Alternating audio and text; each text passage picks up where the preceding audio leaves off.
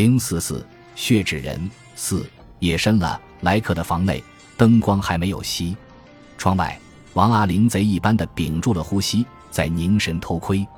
这里须得说明，这所谓窗，当然不是上海国际饭店楼头垂着紧围的钢骨玻璃窗，那不过是十九世纪的中国破纸窗。于一个黑暗中的侦察眼，那是非常便利的。这样一个凄晦的雨夜，使钟人深更未睡。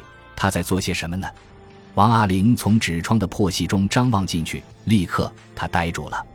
原来莱克在昏暗的煤油灯下，正把那个包裹郑重地打开来，在细细检点着里边的东西。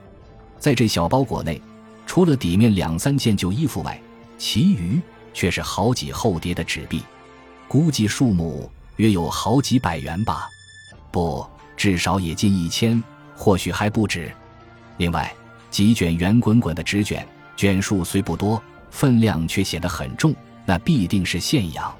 最后，只见一个厚厚的纸裹透开呀，其中全是金饰，在惨淡的灯光下，四射着黄澄澄的耀眼的光华。啊，夜是黑的，灯是青的，四下的环境是灰暗的。破桌子上，金是黄的，银是白的，纸币是花的。种种的颜色把窗外黑暗中的一双馋眼映射成了红的。王阿玲定定神，又见室中那个诡秘的家伙匍匐在地下，正自忙碌的在把那些财物逐一隐藏于床下一个不易觉察的隐蔽处。随后，他站起来拂去膝部的泥垢，又把那两三件旧衣服重新打成一个圆式的包，安放在枕边。王阿玲悄然站在黑暗中，睁大了眼，像在做梦。可怜他自到人世以来，一双细小如鼠的眼珠，从不曾见到过这么多的财物。这天晚上，侥幸他牺牲了若干时刻的睡眠，居然换得一些满足的眼福。但是在这种情形之下，单单一饱眼福，于他似乎是感到不够的。他只觉他的心底被拨起了一种饥渴似的感觉，于是，一颗灵敏的脑球在黑暗中开足了马力。这样的一个人身上竟有那么多的财物，这家伙一定不是好人吧？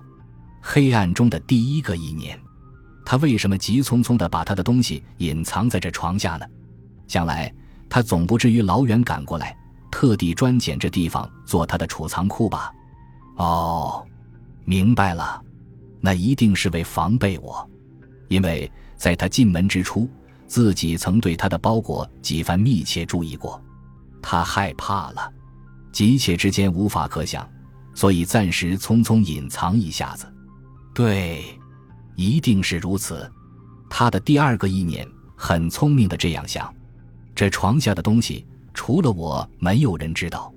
假使这家伙在今夜突然得了疾病死了，那时自己哈哈，这一个灵敏脑筋中的第三个意念有点想入非非了。但是。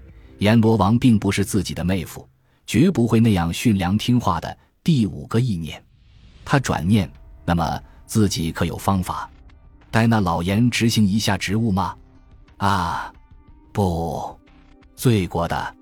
第六个意念，他自己阻止，但是最后一个意念立刻又急转直下。哼，这家伙并不是一个好人里，也许他是一个强盗。包裹里的东西正是杀人放火抢来的，非义之财，人人可取。顾忌什么？一种类如在卡通画片上时常见到的五颜六色的高速度旋律，在王阿玲的脑内搅起了风车似的急转。聪明的人毕竟是聪明的，一阵乱想之后，终于在他灵敏的脑球内陡然想起了本镇上过去的一件事来。不久以前。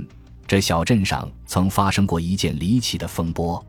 原来，镇上的孩子们忽被外来的拐子拐走了好几个，这是这凝密的小地面上从来不曾发生过的事，并且事有凑巧，就在拐失孩子的后一天，当地有位极具势力的大绅董，他的一个年方八岁的独生子突然患了急症，竟在一夜之间狂喊心痛而死。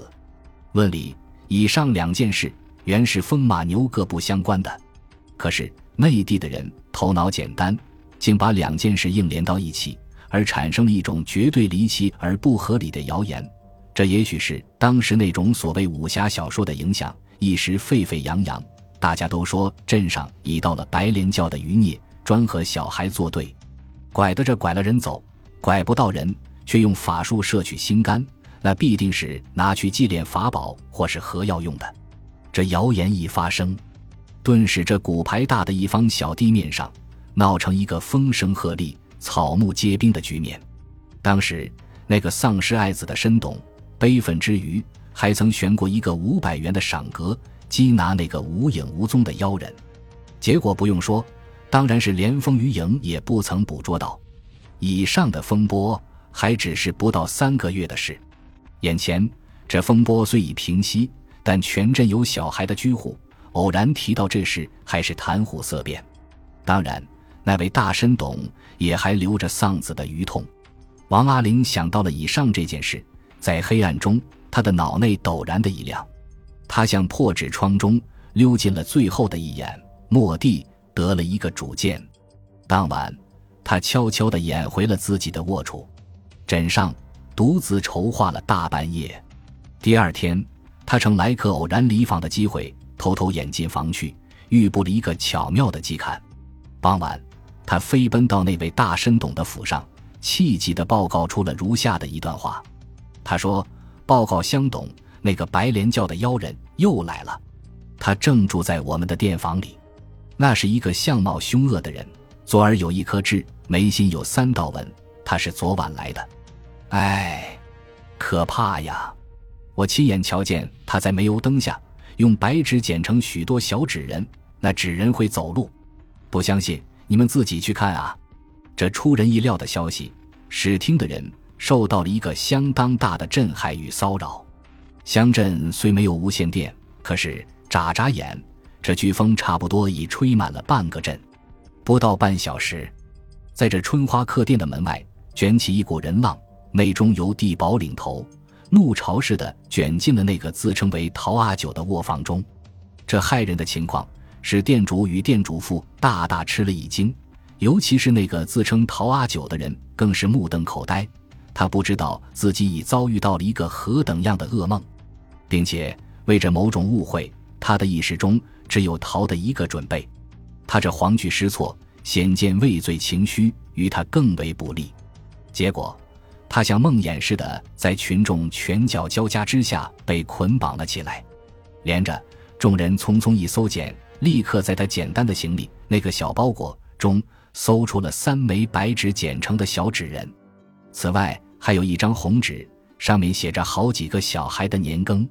那位大深懂得心痛而死的独生子的年庚也在其内。